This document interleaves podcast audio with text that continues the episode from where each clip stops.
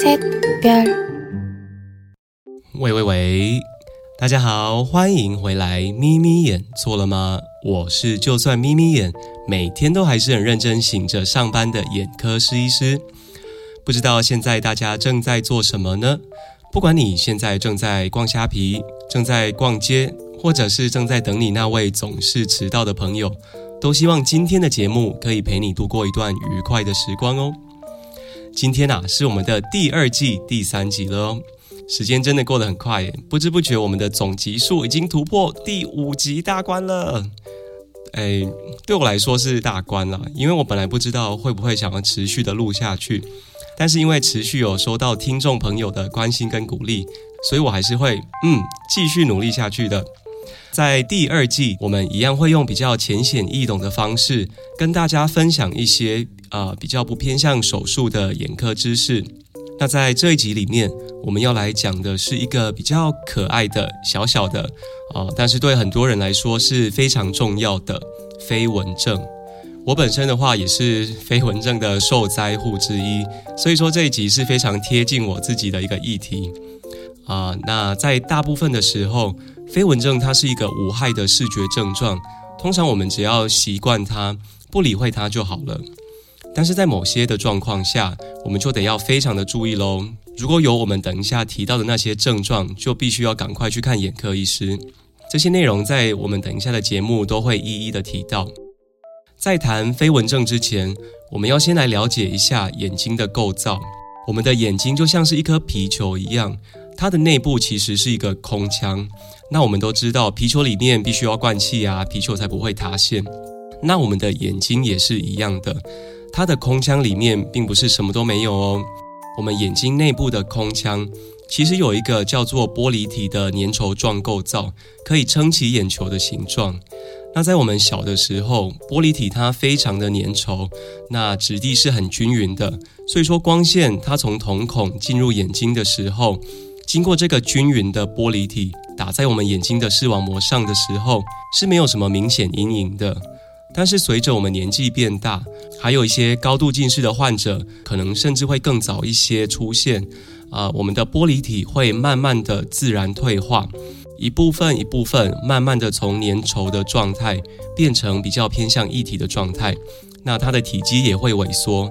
这对人类来讲是一个非常自然的退化过程，它并不是一个异常的疾病。但是你可以想象。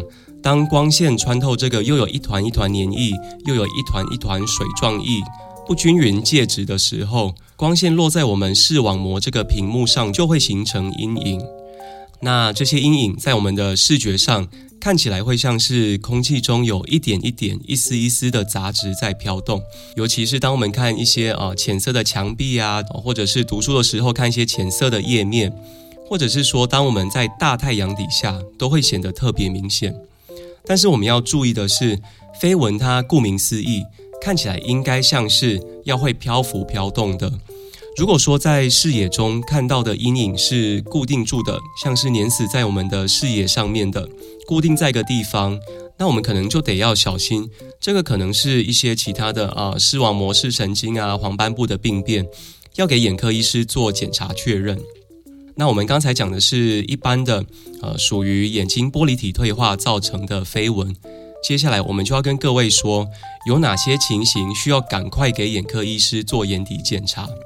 假如说我们的飞蚊的量从原本的一点点几只飞蚊，突然的变成一大团或者是数量一大堆，有可能表示眼睛里面有急性的混浊。那这些混浊有可能是源自于一些比较危险、急性的，哦，像是视网膜裂孔啊、视网膜剥离，或者是黄斑部病变、糖尿病眼底病变所造成的出血。那另外还有一些少数的状况，也可能是源自于眼内感染所造成的混浊。接下来，如果说我们的飞蚊伴随着大量无痛的闪烁闪光，像是闪电一样出现在我们的视野里面。这个也可能表示我们的眼球内部的视网膜正在受到一个呃剧烈的拉扯刺激，可能也要小心是不是有视网膜裂孔或者是视网膜剥离的状况。最后还有一个就是当我们的视野有急性缺损，像是被一个窗帘啊被一只手遮住看不到东西，这个也要赶快就医。如果说有以上我们提到的那些急性症状，但是没有及时就医的话，是有可能会造成视网膜受伤，而造成永久的视力缺损的。那最后，各位的心中当然可能都会有一个疑问：有没有什么方法可以让这些讨厌的飞蚊变不见呢？呃，答案是有的，但是通常因为呃权衡利弊轻重的关系，不是那么常去做这些治疗。首先，最直观的方式就是把我们刚才所提到的玻璃体给移除。眼科医师会在眼睛上面开一些微创的小洞，再把这些介质不均的玻璃体粘液从眼睛里面抽吸出来。那这可能会有一些风险啊，像是感染啊、啊视网膜裂孔，甚至是有白内障提早出现的状况。另外，还有一种方式是比较没有那么侵入性的。也就是用镭射瞄准眼球内部玻璃体混浊的地方，打散、搅乱这些混浊的团块。这种镭射治疗的效果其实啊蛮见仁见智的。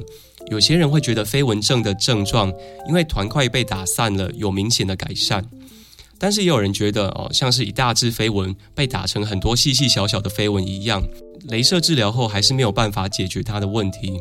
那另外，在眼球的内部施打这种搅散飞蚊的镭射，可能会有伤害视网膜的风险，需要小心评估。所以说啊，由于以上我们提到的那些风险，检查过后，如果是属于呃比较一般退化性的飞蚊。它是没有危险的，所以说呃可能不需要那么积极的去做治疗。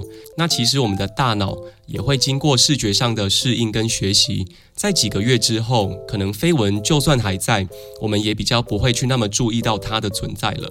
有时候病人听到医生这样子的说法，会觉得啊，医生你在敷衍我们啊。但是其实，因为呃，有时候与其做风险这么大的事情，或许有时候在这种情形下保持现状才是比较理想的选择。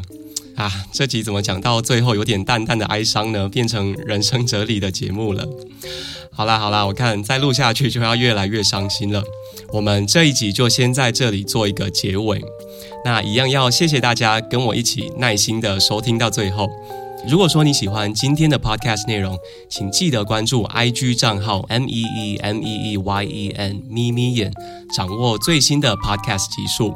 另外，不要忘记五星推荐，跟在底下留言你的问题或者是经验哦。也可以把今天的内容分享给你身边有飞蚊症困扰的朋友。